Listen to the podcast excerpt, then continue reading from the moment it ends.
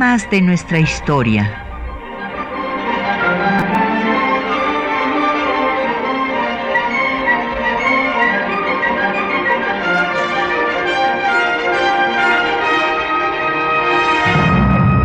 Un espacio que difunde el conocimiento del pasado para comprender nuestro presente. Programa a cargo de la maestra Patricia Galeana.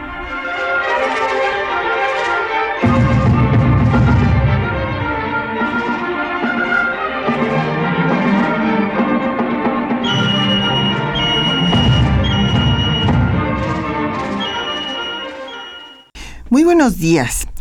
Un primero de noviembre de 1979 eh, tomó posesión como gobernadora del estado de Colima la maestra Griselda Álvarez, que fue la primera gobernadora en la historia de México. Entonces, pues este fue ciertamente un hecho histórico eh, trascendente que va a ser parte de esta revolución pacífica y silenciosa que han protagonizado las mujeres en la lucha por sus derechos, por su derecho a la educación desde el siglo XIX y bueno, aún antes desde Sor Juana Inés de la Cruz y nos podemos ir en todas las etapas históricas ha habido mujeres que han querido romper esos obstáculos que les impiden tener derechos como eh, si se les ha reconocido a los hombres por el solo hecho de ser hombres, mientras que a las mujeres se les han regateado. Después, en el siglo XIX, bueno, pues la lucha porque a trabajo igual hubiera salario igual y eh, las huelgas de zaraperas en Puebla o de las cigarreras aquí en la Ciudad de México. Y finalmente las organizaciones feministas eh, que van a cobrar fuerza con el movimiento de la Revolución Mexicana y el eh, pues Frente Único Pro Derechos de las Mujeres del que hablamos en el programa pasado. Y ahora pues vamos a hablar de este primer gobierno encabezado por una mujer. Ciertamente es muy lamentable que después de que nuestro país fue de los últimos seis en América Latina en reconocer los derechos políticos de las mujeres, tuvieron que pasar eh, pues más de un cuarto de siglo después de que votaron por primera vez en 1955 para que hubiera una gobernadora y lo que pues sigue siendo preocupante es que ha pasado otro cuarto de siglo y seguimos en la misma situación. Solamente hay una gobernadora en todo el territorio nacional y si nos vamos a las presidencias municipales de los 2.440 municipios, solamente un 7.7% está gobernado por una mujer, o sea que más de la mitad de la población sigue subrepresentada en nuestro país en el poder ejecutivo y en el poder judicial. Ahora esperamos que haya dos ministras nuevas y no que se pierda eh, la plaza para una mujer eh, con la salida de la ministra Olga Sánchez Cordero y entren dos señores. Eh, esto es importante para lograr una normalidad democrática, una vida democrática en la cual todas y todos estemos representados y eh, ciertamente en el legislativo se avanzó gracias al establecimiento de cuotas que rompió esta inercia propia de la cultura patriarcal y que hizo que ya ahora tengamos un 42.2%. Entonces, pues llámenos, este es el tema del día de hoy y nos interesa pues saber sus puntos de vista, sus comentarios y desde luego si tiene usted alguna pregunta sobre el tema, también aquí se la trataremos de responder. Y eh, tenemos para nuestros radioescuchas 10 ejemplares de eh, la obra eh, que tuvimos el gusto de coordinar, Política y Poesía de Griselda Álvarez. Esta es una publicación de nuestra Universidad Nacional Autónoma de México y en ella pues, se da cuenta de la vida y la obra de la primera gobernadora en nuestra historia, que además de ser pues una maestra normalista, de ser eh, una mujer que destacó en la política hasta llegar a romper ese tabú de que solamente los hombres podían mandar, podían gobernar y las mujeres habían nacido para obedecer, también fue una gran escritora. Eh, sus sonetos hicieron que Salvador Novo la equiparara con la décima musa, eh, con Sor Juana Inés de la Cruz, y sin duda, bueno, pues ustedes en unos momentos van a escuchar eh, la belleza, la verdad, de, su pluma, y les recomendamos que lean, que lean estos sonetos de los cuales pues vamos a estar dando cuenta de todas las, las obras que ella escribió. Llámenos, tenemos a su disposición, como siempre, los teléfonos 55 36 89 89, una alada sin costo 01 800 505 26 88 un correo de voz 5623 3281 y un correo electrónico temas de nuestra historia arroba yahoo.com.mx y en Twitter nos puede seguir en arroba temas historia.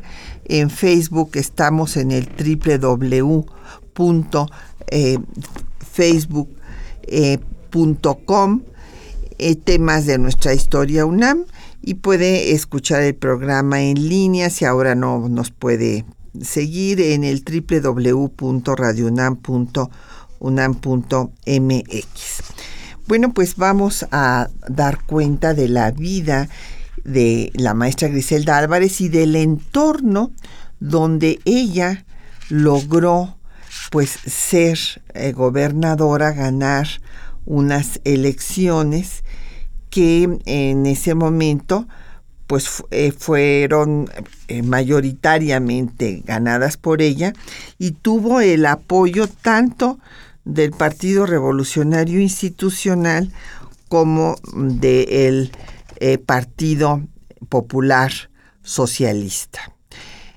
ella nació en Guadalajara, aunque bueno, su familia era colimense y se trasladó después a, Colima, eh, pero eh, cabe destacar que era una familia de tal raigambre en Colima que su bisabuelo fue el primer gobernador del estado cuando se creó el estado de Colima, que fue creado por la constitución de 1857 y el primer gobernador pues fue Manuel Álvarez, el bisabuelo de Griselda. Eh, se crea Colima separándolo de Michoacán. Y resulta que también el padre de Griselda fue gobernador de Colima, Miguel Álvarez, y es muy interesante ver eh, cómo pues a ella eh, le va, a, bueno, va a ir viviendo desde su infancia esta actividad política y pues eh, le llama muchísimo la atención, pero al mismo tiempo tenía una vocación literaria que se tradujo desde que era niña y pues a ella le gustaba memorizar versos y bueno, ya saben ustedes que había esta costumbre de que cuando había reuniones familiares eh, las hijas hacían o tocaban el piano o declamaban y bueno pues Griselda declamaba y entonces un día ah, ella refiere en sus memorias que su padre le dijo que en lugar de estar declamando versos cursis, se aprendiera el acta de independencia eh, de México, dada por el Congreso de Chilpancingo. Y entonces, pues claro, eh, la niña le preguntó a su papá que qué era el Congreso. Y entonces le dijo que pues era eh, donde se decidían eh, las leyes, los destinos del país. Y cuando le refirió quiénes formaban el Congreso y demás, pues se dice Griselda que ya le preguntó que por qué no había mujeres. Y que entonces su padre le contestó que porque la política era cosa de hombres. Eh, a lo cual Griselda replicó, bueno, si es cosa de hombres, entonces ¿para qué me hiciste que me lo aprendiera de memoria? Y a lo cual su padre pues ya no dio respuesta. Ella refiere una serie de situaciones que le hacen pues ver la injusticia que había de que las mujeres no pudieran hacer una serie de actividades por el hecho de ser mujeres. Mm, también eh, tuve el privilegio de conocerla y nos refirió en alguna ocasión que estando en misa, su madre la llevaba a la iglesia y veía que pues todos los monaguillos eran también nada más niños. Y entonces pues que le preguntó a su mamá que por qué ella no podía ser también monaguillo y ayudarle al cura para todas las cuestiones que tenía que hacer en la misa. Entonces le dijo que pues que no, que porque ella era mujer, por lo tanto no podía hacerlo. Entonces eh, dice que siempre que se descuidaban, pues ella iba y se subía al altar para, para estar ahí parada porque decía, bueno, ¿por qué yo por ser mujer no me puedo parar aquí? Y pues, pues lo hacía. Entonces, esta situación pues ya nos va hablando de esta mujer pues que quiere cambiar un status quo que le parece injusto Estudia para maestra normalista y se especializa en los trastornos del lenguaje, en los problemas, en los niños con problemas de aprendizaje, en los menores infractores y llega a hacer, no, no solamente estudia, sino que después ella misma es eh, maestra de otras maestras para especializarlas en estos problemas. Y al mismo tiempo eh, va a seguir cultivando su obra poética. Entre sus publicaciones destacan, la primera fue Cementerio de pájaros, de cierta compañía, después escribe Letanía erótica para la paz, y hay que decir que fue la primera mujer que rompió el tabú de escribir sobre el cuerpo de un hombre. O sea, siempre era, eh, pues desde tiempo inmemorial, eh, totalmente normal que los hombres pues describieran la belleza del cuerpo femenino, pero no era bien visto que la mujer describiera el cuerpo de un hombre.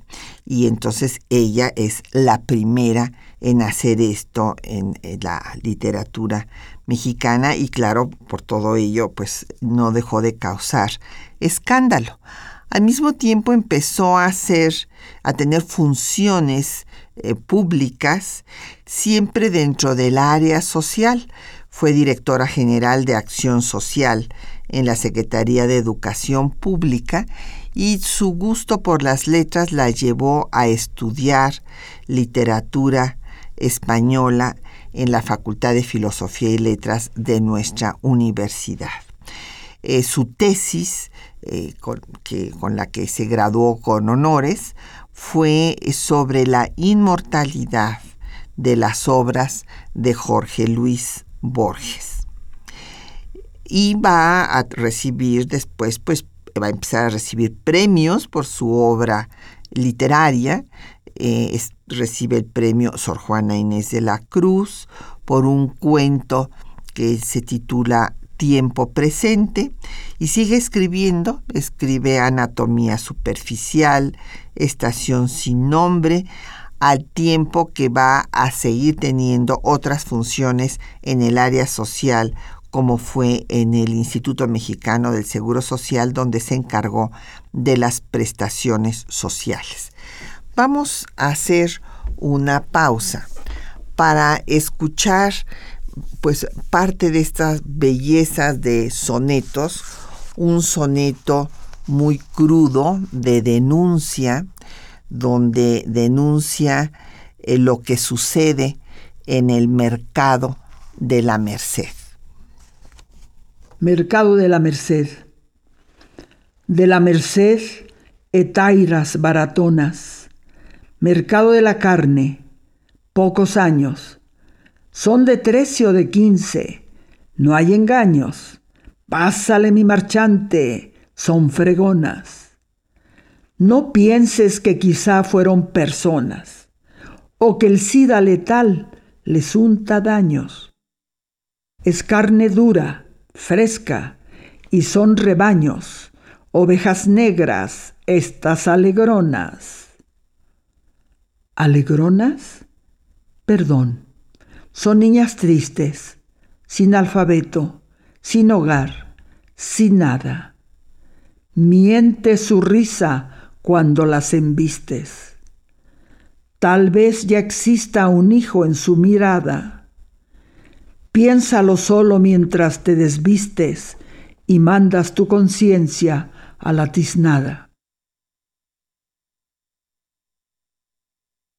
Pues ahí tienen ustedes esta realidad dramática de la trata de blancas, la trata de personas, de niñas, para uso sexual que se da en el mercado de la Merced y yo no creo que se haya erradicado esta lacra social, pero justo lo que es importante destacar de Griselda es que eh, doña Griselda le da otro sentido a la política. Es, es muy importante esto, o sea que ella va a dedicar su trabajo para mejorar la situación de las mujeres y de los niños.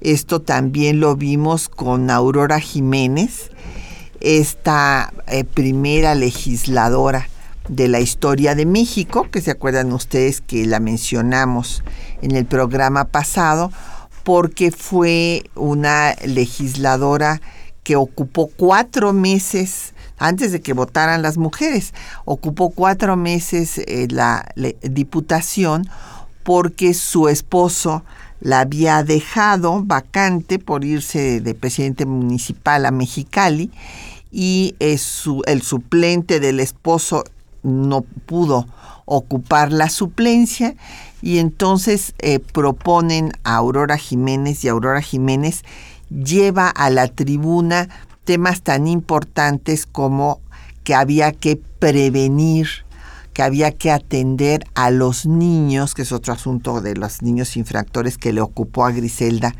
eh, toda su vida. Y Aurora Jiménez señalaba, no sirve de nada subir la penalidad, no es así como se resuelve el problema, sino atendiendo a los niños abandonados antes de que se conviertan en infractores. Bueno, pues Griselda también en su acción política va a luchar por su género. Y aquí, eh, pues en este soneto dramático del mercado de la Merced, ustedes escucharon pues la defensa que hace de las niñas que son usadas sexualmente eh, y que eh, pues esto desde luego es un soneto de denuncia como otros muchos que escribió. Pero ya llegó con nosotros Ya está aquí la doctora Lucía Rafael. Bienvenida, Lucía. Qué bueno que nos acompañes. Muchas gracias, doctora. Disculpa. No, no, no, este, eh, es que nos equivocamos de estación, pero, pero, ya estamos, aquí, en Radio UNAM. Y bueno, yo quiero decirles que la doctora Lucía Rafael es investigadora del Instituto de Investigaciones Jurídicas de la UNAM.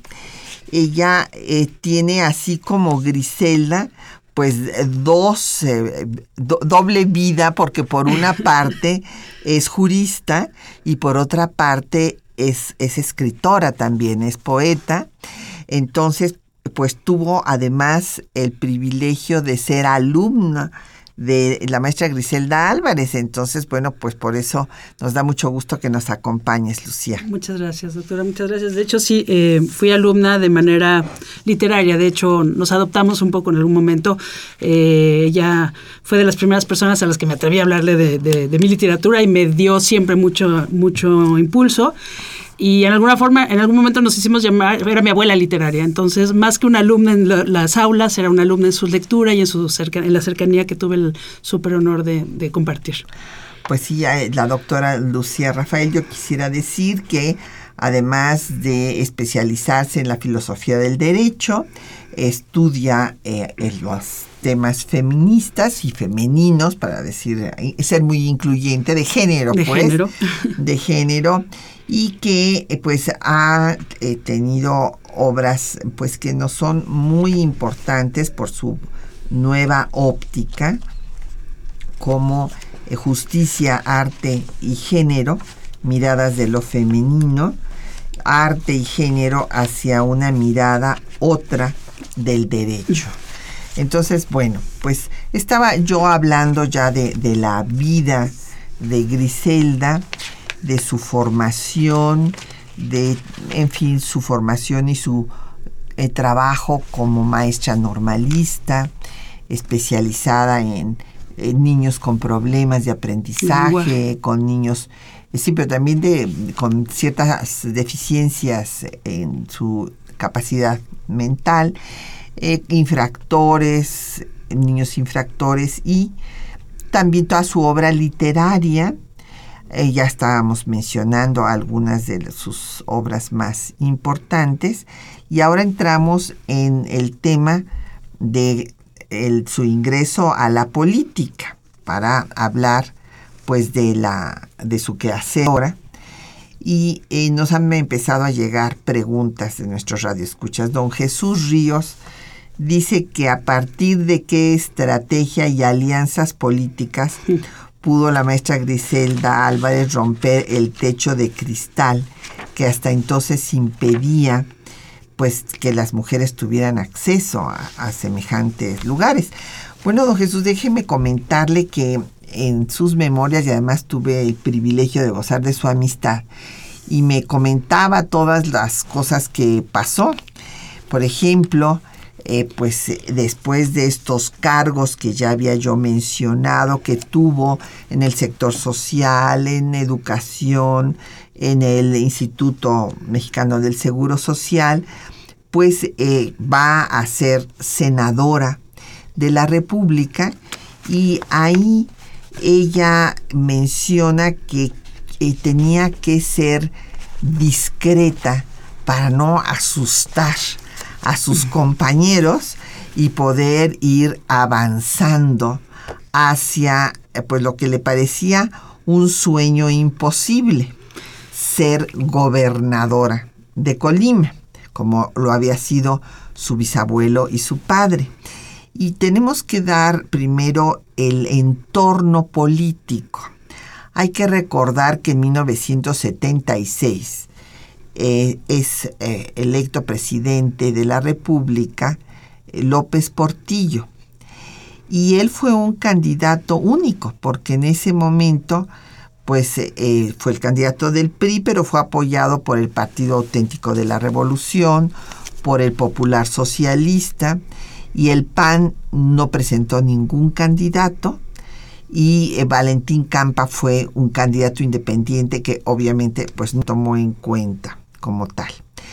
Ante esta situación, eh, viene una reforma muy importante, una reforma política fundamental, que se le conoció como la reforma Reyes Heroles porque fue este secretario de gobernación el que la impulsó y se eh, invitó a los grupos de oposición para acabar con esta pues eh, situación tan anómala de que no hubiera siquiera candidatos pues de otros partidos para contender para la presidencia y se invitó a grupos de oposición para que se hiciera la ley federal de organizaciones electorales, mejor conocida como la LOPE. Y con esto se dio una apertura para que hubiera nuevos partidos, eh, para que el Partido Comunista se, pues, eh, ya se legalizara y demás. Y esto va a ser un cambio sustantivo le comentaba la doctora Galeana que ella misma responde, parece que esta pregunta, que es un poco incisiva en temas de las cuando las mujeres llegan al poder, ella responde en, su, en sus memorias cuando alguien le pregunta, ¿es cierto que usted fue gobernadora por la decisión de un amigo? Y ella dice, eh, al hacerse esta pregunta se busca negar la intensa participación de las mujeres en la preparación de las siguientes. Y contesta, llegué al gobierno de un estado por la ayuda de muchísimas mujeres de un ejército desconocido que me antecedió en el desempeño de la política al otorgársenos a las mujeres el voto por el presidente Adolfo Ruiz Cortines. No lo voy a leer todo porque es un poco largo, pero va explicando un poco en la historia de la entrada de las mujeres en, las en la política en México y entonces ese es su primer argumento. ¿Por qué llegué? Por el trabajo de las mujeres mismas. Eh, me ayudé, dice Griselda Álvarez, como la letra del gran poeta Machado, caminante no hay camino, se hace camino al andar. No había camino político para las mujeres, lo hicimos al andar, dice Griselda Álvarez. A la gubernatura de Colima, en segundo término, llegué por un currículum documentado que logré formar a través de mi larga vida creo no haber desperdiciado mi ciclo vital. Y ya la doctora Galeana lo ha mencionado en su currículum, es una mujer que eh, realmente no desperdició un solo segundo cuando no escribía eh, literatura, hacía política e hizo un gran, gran trabajo y es una mujer que hoy en día los colimenses están extrañando porque hace varios eh, periodos que no se ha utilizado el presupuesto de Colima como la manera en que ella lo hizo. Ella creó grandes cambios en Colima. Hoy es Colima quien es, gracias a Griselda Álvarez. Y por si faltaba algo y estaban buscando alguna duda o pretexto, dice, tres títulos y algunos cursos fueron el resultado de su formación. Tuve una leccionadora experiencia, llegar a mi universidad y ahí también habla de toda la experiencia de tuvo que llegar con el estómago vacío, no por falta de alimento, sino por exceso de trabajo, siempre estaba saltando de un lado al otro. Entonces yo respondería en contexto, que doña Griselda Álvarez no tuvo que hacer grandes alianzas como está planteado, porque como ella misma lo dice, pareciera que se está poniendo en duda la capacidad de una mujer para llegar a la política, sino porque ella fue quien llevó el estandarte de todo un proceso histórico en México y porque ella se lo ganó a pulso.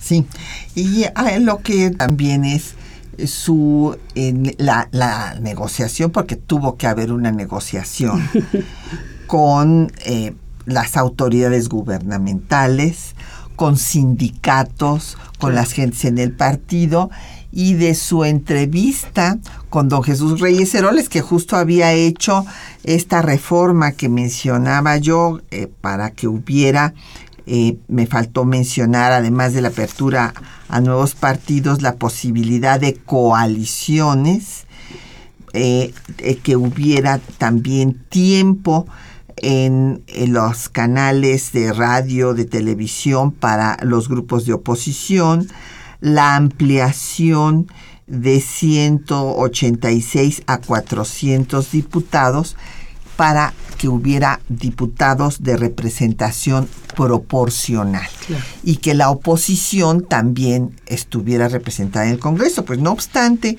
que Jesús Reyes Heroles había hecho todas estas eh, pues estos cambios significativos para un para abrir el sistema a una vida democrática.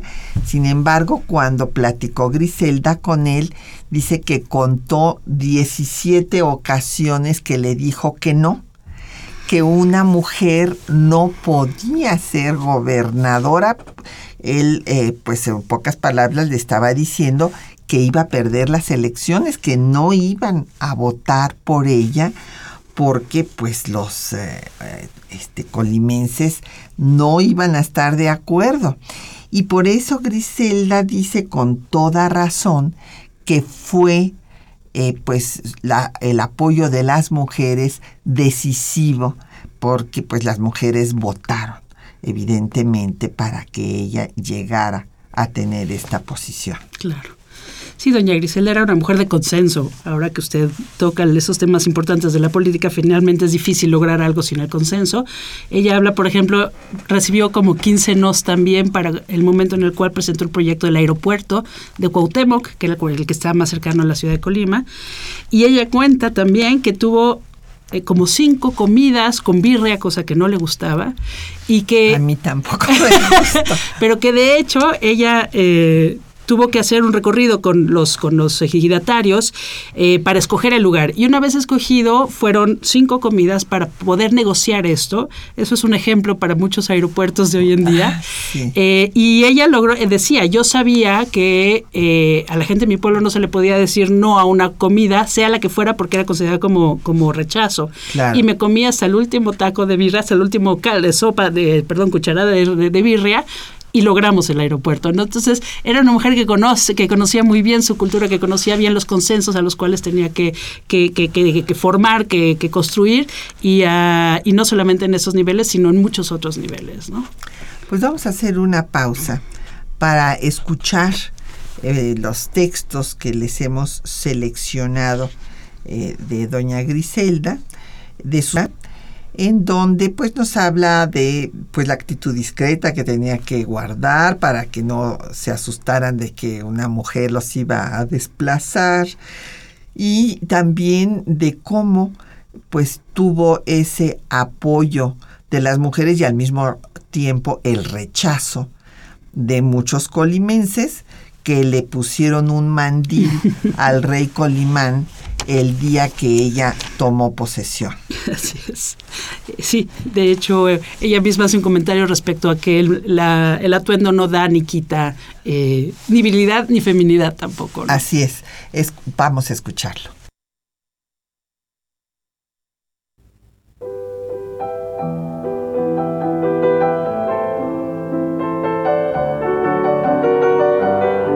Griselda Álvarez, destacada maestra, escritora y política mexicana, fue la primera mujer electa gobernadora de un estado en la historia de México. En sus memorias, Cuesta Arriba, escritas en 1991, doña Griselda narra la travesía que fue su elección a gobernadora. Escuchemos. Cuando era senadora jugaba a la tímida, valorando siempre exponer mis ideas para no lesionar el momento histórico de las mujeres, no adelantar época, hasta dar el gran salto. Alerta en las sesiones, deseosa de captar enseñanzas, se me antojaba lejana, casi imposible, la idea de ser gobernadora. Pero alguien me veía posibilidades, y ese alguien había despertado la inquietud en la contienda. Tras varias audiencias ante funcionarios del gobierno, autoridades del Partido Revolucionario Institucional, de los sindicatos más importantes de la época e incluso del presidente de la República, Griselda Álvarez consiguió la candidatura para la gubernatura del estado de Colima. Durante la campaña política, durante todo el recorrido por todo el estado para conquistar la voluntad de los colimenses mediante el voto, ejido por ejido, tuve oportunidad de conocer más a mis amigos partidarios. Las mujeres desde el inicio mostraron su cálido entusiasmo. En cualquier mitin o reunión, Ahí estaban prestas, con pancartas, pañuelos, abanicos, porras, gritos, discursos. Fui declarada la candidata del sector obrero. Griselda Álvarez fue declarada gobernadora electa en el proceso de 1979 con el 81.21% de los votos. Ella relata lo sucedido en los siguientes términos. Algún día llegué a gobernadora electa. Gané votos por un margen amplísimo. La oposición se manifestó débil y poco organizada. La colaboración de las mujeres durante la campaña había sido manifiesta. En ellas me había apoyado en gran medida. Estoy segura de que a la hora de votar fueron un factor determinante para inclinar la decisión de las mayorías. Somos las mujeres el fruto de la revolución. porque la mujer participó en la lucha armada desde siempre y abrazó las mejores causas, pero su falta de preparación académica fundamental le impidió llegar a lugares de estrategia política y de alto nivel de decisiones. Conquistó la igualdad con el voto y empezó a ascender. Unas cuantas mujeres en relación numérica con los hombres. Finalmente, doña Griselda nos describe su ceremonia de toma de posesión. Mi toma de posesión fue un evento de carácter nacional. Por primera vez, una mujer llegaba al cargo de gobernadora en el México independiente. Y esa mujer era yo, Griselda Álvarez. La sola reflexión de este pensamiento me sacudía internamente. En ese momento, 1979, y todavía hoy, 1991, puesto que los cambios de pensamiento en la sociedad caminan lentos, el mundo está dividido entre misóginos y admiradores de la mujer, entre varones evolucionados y hombres anquilosados, hundidos en la oscuridad de esquemas remotos, para quienes el machismo es consustancial. Así, era previsible encontrar en Colima el día que una mujer tomaba el mando. Muestras objetivas de repudio en algunos y manifestaciones de voces estentóreas en favor. A la entrada de la ciudad de Colima, el 1 de noviembre de 1979, la estatua del rey Colimán, último héroe indígena que resistió el embate español de Gonzalo de Sandoval hasta sucumbir, amaneció luciendo un mandil, una femenina prenda porque hay quienes piensan que las prendas de ropa para algunos se gaban. Rey delantal. Era satisfactorio hallar pensamientos profundos en cerebros de hombres, de una generación evolucionada, distinta, mostrando su fuerza apoyadora y solidaria, seguros de su virilidad. De esos hombres estaba lleno el auditorio Morelos, cuando entramos para realizar aquel singular acto subrayable de la mujer, la liberación masculina, de los pregeneraciones. Logré pleno dominio de mí misma al extender el brazo y pronunciar las palabras, las comprometedoras palabras de ese momento único de entrega de mi voluntad para servir. Sentí lo que decía y logré transmitirlo al pueblo, ante las autoridades del país, ante mis familiares que en primera fila asistían como testigos de cargo para que fueran los primeros en demandarme cualquier incumplimiento. Bueno, pues nos han llegado muchas, eh, más bien comentarios que preguntas. Bueno, eh, don Efren Martínez y nos pregunta si fue en 1955 cuando votamos por primera vez las mujeres. Sí, en efecto, fue, eh, no, en 53 fue la reforma constitucional al artículo 34 y en 55 fue la primera votación. El, don Jorge Grada de Iztapalapa Dice que cuáles son eh, los países que han tenido más mujeres como gobernantes. Pues fundamentalmente las democracias nórdicas, don Jorge. Fíjese usted que allá en eh, Finlandia, Noruega, Suecia, en estos países, desde mediados del siglo pasado, pero además por iniciativa propia de los partidos, ellos consideraron que había que poner candidatas en igual número que los candidatos. O sea, lo que nosotros llegamos ahorita muy forzadamente, allá se llegó desde hace medio siglo. Entonces, pues claro, a nadie le extrañó que Grobrunstal fuera reelegida, que tuviera un gabinete paritario de hombres y mujeres, porque eso ya es una normalidad democrática. Y bueno, este, ciertamente, es, como dice don Jorge, esta apertura implica pues gobiernos más avanzados democráticamente. Así es, en donde están eh, representados pues todos los miembros de una comunidad y ponen, como ya eh, habíamos mencionado, en el centro de la discusión política temas que habían sido ignorados como cuando Aurora Jiménez habla de prevenir y de atender a los niños de la calle, pues esto no había sido planteado en la tribuna antes. O cuando Griselda pues da una serie de medidas que ahorita vamos a mencionar. don Rogelio Jasso se refiere a la negativa que tenía don Jesús Reyes Heroles en un principio para que una mujer fuera candidata. Doña eh, eh, Rosa María Arenas habla de que la tuvo oportunidad de conocerla en FEMU. Sí, en efecto, ella fue presidenta honoraria vitalicia de nuestra organización. Eh, don José Guadalupe Medina dice que pues hay muchas mujeres que son más capaces e inteligentes. Pues sí, hay de todo, de, todo, don Jorge. Don Rafael Aranguren eh, dice que pues hay mujeres muy valiosas que han demostrado su capacidad.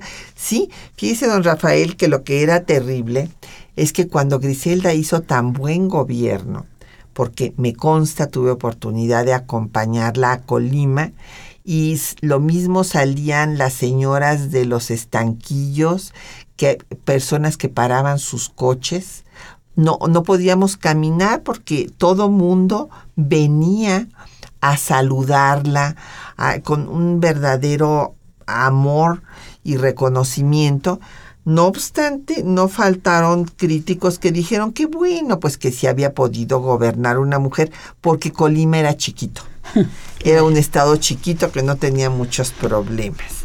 Don Juan Salazar dice que también en la UNAM ya debe de haber una mujer, pues sí, puede, en todas partes, claro. Eh, Marta, eh, no le entiendo, Babines García me parece que este, hay eh, ahora mujeres compitiendo para la rectoría, en efecto. Lilia Moguel Rojas, le agradecemos sus saludos, lo mismo sus tweets a José Alfredo Cid, muchísimas gracias, don Jorge Virgilio, que ya es hora de romper el techo de partes, me parece muy bien. Mario Orozco de Iztapalapa, no, de Iztacalco, perdón, que, eh, que tanto se ha avanzado en pro de los derechos de las mujeres. Pues sí se ha avanzado, don Mario, pero lamentablemente también hay retrocesos. O sea, ahorita tenemos 17 estados de la República donde las mujeres no pueden decidir sobre su propio cuerpo. Mm. Eh, tenemos un altísimo índice de feminicidios, el más alto de América Latina y la violencia pues contra las mujeres sigue siendo altísima aquí mismo en la Ciudad de México. Así es. Eh, Lorenzo Sánchez, que hay que aprender mucho, tener una visión de género, este, exactamente. Bueno, yo quisiera decir nada más de, de algunas de las cosas, muchísimas que hizo en el gobierno. Eh, reformó el código penal, el código eh, civil, eh, subió la penalización para las violaciones, por ejemplo, evitó que eh, las mujeres que iban a parir lo hicieran dentro de la prisión para que no tuvieran pues los niños que dijeran que habían nacido en prisión, esa, esa marca en su acta de nacimiento. Eh, también hizo que se abatiera el analfabetismo en Colima. Abarató la luz, el agua, las mujeres podían estudiar embarazadas, se rompió con ese tabú de que la mujer embarazada tenía que esconderse, una cosa impresionante. Creó los primeros centros de atención a las mujeres de territorio nacional, rehabilitó a las trabajadoras sexuales que fueron excelentes policías y además estableció que en el DIF se diera alimentación complementaria a las mujeres embarazadas o que estaban amamantando y creó albergues, albergues como el de Francisco Gabilondo Soler para niños abandonados.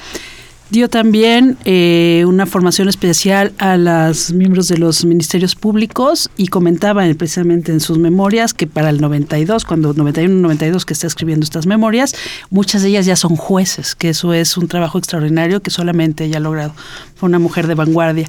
En el mismo sentido de evitar que las mujeres tengan a sus hijos en las cárceles, también hizo, tomó la misma medida respecto a, los, a las personas de la tercera edad. Si, si un hombre o una mujer eh, a partir de los 70 años cometía un crimen, podía eh, sentarse a arraigo domiciliario y cumplir su condena en sus casas me parece que es tan avanzada que tendría que retomarse ese tipo de medidas hoy, eh, no solamente en Colima, ¿no? Así es. Vamos a escuchar otro soneto.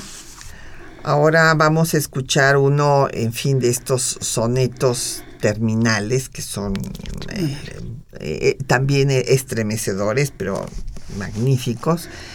Y en esta ocasión escucharemos Lejana Arquitectura. Mm. Estamos escuchándolo con su propia voz del disco Voz Viva de la UNAM, Eco de las Sirenas, antología de autoras. Lejana arquitectura. Vejez, llévate todo. Cutis terso, donde viajaron manos persuasivas. Ojos radiantes, lámparas votivas que iluminaron noches de universo.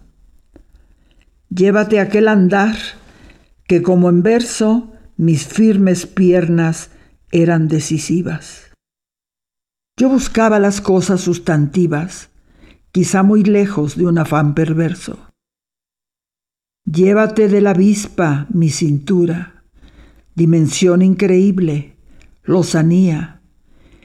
Llévate de mis senos la blancura y el negro de mi pelo en armonía. Llévate mi lejana arquitectura, pero déjame entera mi alegría. Eh, qué, belleza y al mismo tiempo estremecedora. Nos han seguido llegando llamadas. Doña Hilda de San Román, de Toluca, eh, dice que eh, aparte de Doña Griselda, que si hay otras mujeres que se destaquen en el apoyo a las mujeres.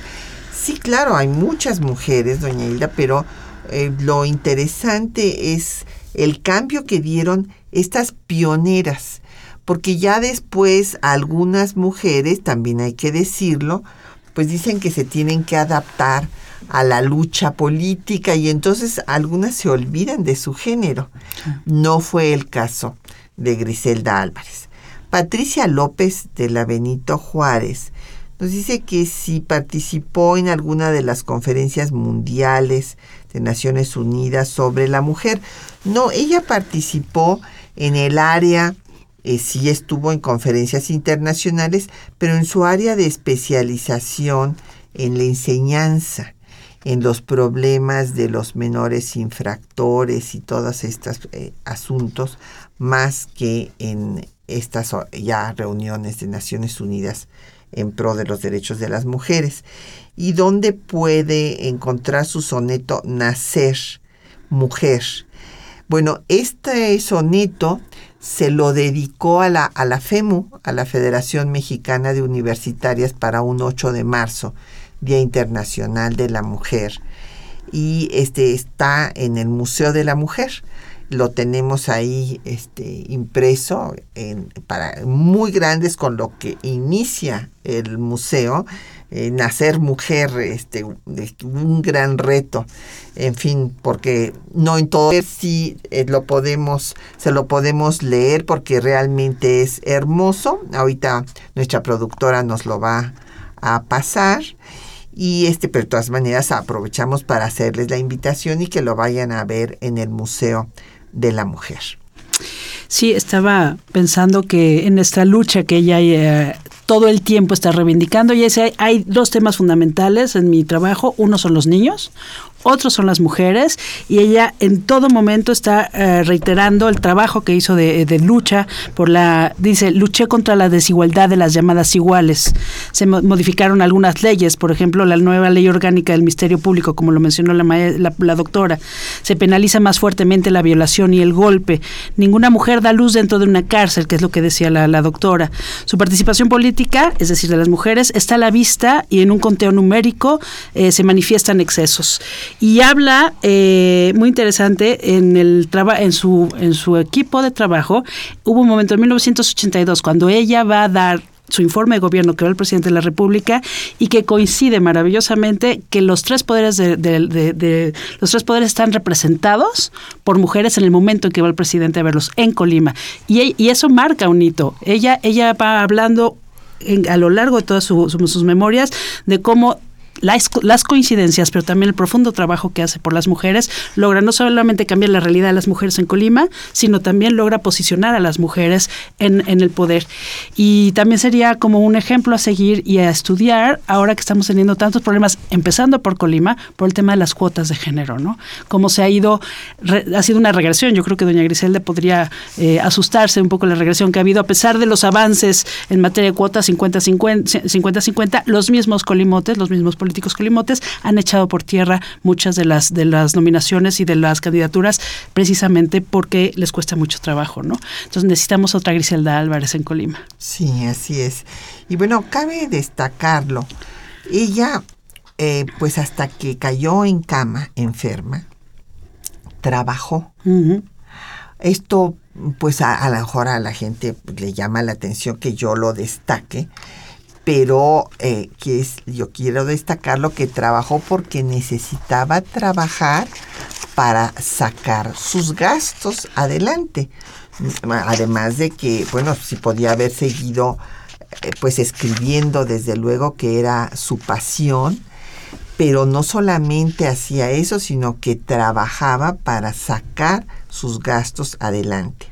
Y después de ser gobernadora, fue directora del Museo Nacional de Arte, eh, pues siguió escribiendo, escribió Cuesta Arriba eh, y recibió una serie de reconocimientos como la medalla al mérito en letras y la medalla Belisario Domínguez, el máximo galardón que da el Senado de la República.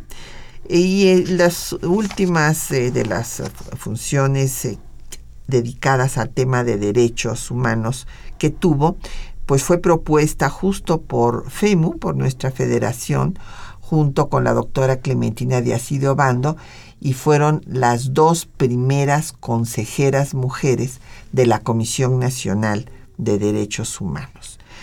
Escribió sus sonetos terminales e hizo la glosa de la Constitución en sonetos y bueno, pues murió a los 96 años. Lamentablemente no murió como ella hubiera querido. Ella siempre me dijo que quería morir de pie dando una conferencia y lamentablemente tuvo una cama muy larga. Y se inauguró justo el año que murió un museo el Museo Griselda Álvarez allá en Colima. Sí, ah, ella siempre decía que lo peor que le podía pasar a un ser humano precisamente era eh, tener conciencia de no poder hablar. Ella era la relación con la palabra personalizada y efectivamente en los últimos años de, bueno, el último año de su vida ella estaba consciente pero no podía hablar, era todo lo contrario lo que ella hubiera querido, pero nos dijo tanto y nos dejó tanto, tanto legado, tanta, tantos cambios para las mujeres eh, y también para los en general para los mexicanos que, eh, que ese año de silencio tiene, se queda totalmente olvidado incluso para ella, ¿no? Quería comentarle un poco sobre su relación con el poder, porque era una antropóloga y una socióloga del poder. Ella lo entendía muy bien, de hecho un poco en alguna parte eh, la conclusión hablando con ella era que es, eh, para ella el poder era un poco esa fuente de la eterna juventud de alguna forma, pero ella concebía el, el poder como, como una forma de servir, de una forma, era, el poder para los demás, era el verdadero mandato, ¿no? Y ella lo tenía clarísimo y no lo dejó ir un solo segundo. En cada momento de su vida fue muy exigente consigo misma. Y respecto a su relación, por ejemplo, con ciertos ah, aspectos y ciertos sujetos del poder, cuenta una, anécdota que para ella fue fundamental, eh, que fue eh, cómo logró construir una magnífica relación con, las, con el ejército y con la marina, y cómo eh, la marina le hace, al entrar como gobernadora y al salir, el mayor ah, honor que se le puede hacer a un gobernante, y es tronar 21 salvas desde un barco. Y entonces ella cuenta con mucha emoción cómo está subida en ese barco en ese momento siente el reconocimiento de todos esos hombres que forman parte de la Marina y que están reconociéndola a ella como autoridad. Y para ella fue fundamental, guardó de hecho, lo tenía en su casa, los cascos de las salvas de la primera que, que, explotaron en, la toma de, cuando ya era gobernadora y en la última cuando salió. Y era muy emocionante verla, la tenía ahí al lado de un baúl donde guardaba don Pedro, no sé si se acuerda el, el esqueleto que tenía, que era donde su hijo había aprendido anatomía, ¿no? Así es. Pues aquí tenemos ya, este, gracias a, a Quetzalín, el, eh, eh, los sonetos que nos dedicó a, las mujeres, a las universitarias en la Federación Mexicana, eh, que se llama Nacer Mujer. Nacer mujer es un inmenso reto, circunstancia toral, dura la vida. La hembra viene del pecado concebida, y el hombre nace lleno de respeto. Busca ser, buscas no ser objeto, ser sujeto, con tu ovárica fuerza sostenida, para luchar con alma dividida, porque no en todo lograrás boleto. Te dan sencillo, mas te exigen doble. Sangras ante la ley cada conquista. En la maternidad, sustancia doble, gigante siempre, aunque el dolor en vista, por fuera suave, muy adentro roble, pero te hacen a golpes feminista. Y esto es muy importante, o sea, Griselda fue feminista de punta a punta de su vida. O sea, tenía tres personalidades, era maestra, escritora, política, pero política feminista, militante de esta doctrina social que ha implicado desde luego eh, una reforma, una transformación política, económica, cultural, que busca que las mujeres como personas tengan los mismos derechos que los hombres. Sí, eh, es muy interesante ver cómo, usted lo mencionó hace rato, incluso cuando se encuentra que en la normal superior de, Colima eh, está la situación aberrante contra la mujer, que no podían eh, estudiar las mujeres casadas o las madres solteras. Y en ese momento ella toma decisiones y cambia radicalmente todo eso y abre toda la posibilidad del estudio a las mujeres. Estamos hablando en los años 70, no estamos hablando en los 50 ni en los 40. Es sorprendente cómo ella logra hacer esos cambios, ¿no? Y también es muy interesante ver cómo, desde su perspectiva femenina, ella va explicando en sus memorias cómo, y, que nos va contando además eh, cómo de cosas específicas y subjetivas como debe ser la política, el caso de una esta cuenta que está en, su casa, en la casa de gobierno, escucha una mujer, un llanto, ve a una mujer golpeando a su hijo, la hace venir adentro de la casa, la señora se pelea porque parece que es un poco ruda y ella la confronta y le dice, ¿por qué la estás golpeando? ¿no? Entonces le explica todo lo que implica esos golpes en la cabeza y a partir de esa experiencia subjetiva, ella empieza a crear todos estos centros de apoyo a las mujeres y a los niños. Lo mismo ocurre con el caso de las mujeres en la cárcel. O sea, es una mujer que está pendiente de la realidad de los colimenses y de las colimenses y eh, al mismo tiempo, a partir de, experiencias directas, cambia la realidad. O sea, es alguien que observa y cambia. Es, de esos políticos ya nos quedan muy pocos. No, bueno, pero esperamos que surjan más. Pues los estamos. ¿Verdad? Claro. Hay, que recordar eh, lo que ha escrito Toynbee, que a mí, aunque es un historiador muy conservador, pero esta parte me parece una buena reflexión. Él escribió que los individuos y los pueblos en las grandes crisis solamente tienen dos posibilidades, o desaparecer o salir fortalecidos. Y es cuando surgen pues las grandes liderazgos, ¿verdad? Y con, esta conciencia social que ella siempre tuvo. Extraordinaria, extraordinaria. Pues ya nos tenemos que despedir. Eh, que querías hacer una lectura de cierre. sí, muchísimas gracias, doctora. En esta conciencia que tenía ella de principio a fin de quién fue y de lo que hizo, escribe este poema que dice: No somos importantes, nuestra vida tiene el destino breve de la rosa, que se abre una mañana lujuriosa y una noche se acuesta desvalida. No es importante nuestra fresca herida ni la lejana cicatriz leprosa, no importa si una larva silenciosa hoy se acuna en la llaga florecida. Y sin embargo, somos necesarios. Hay algo en nuestro ser que palpitante vive los instintos legatarios algo que nos ordena ir adelante con movimientos casi involuntarios, células ciegas de un embrión gigante. Ah, bueno. Griselda Álvarez. Griselda Álvarez. Sí, eh, realmente eh, los sonetos son, como decía Salvador, no comparables con los de Sor Juan Inés de la Cruz o la mejor pluma, sin duda.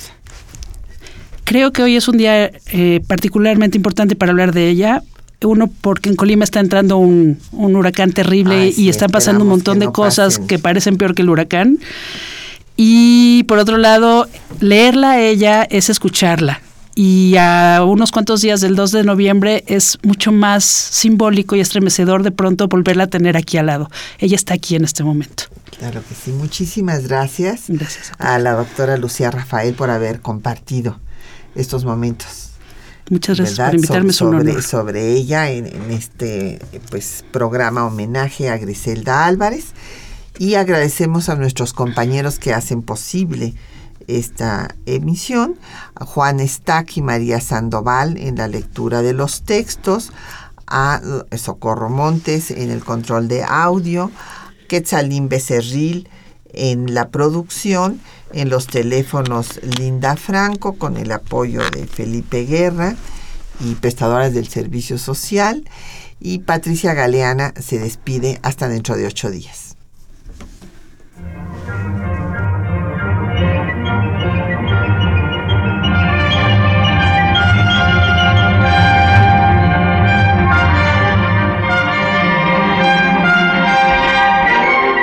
Temas de nuestra historia.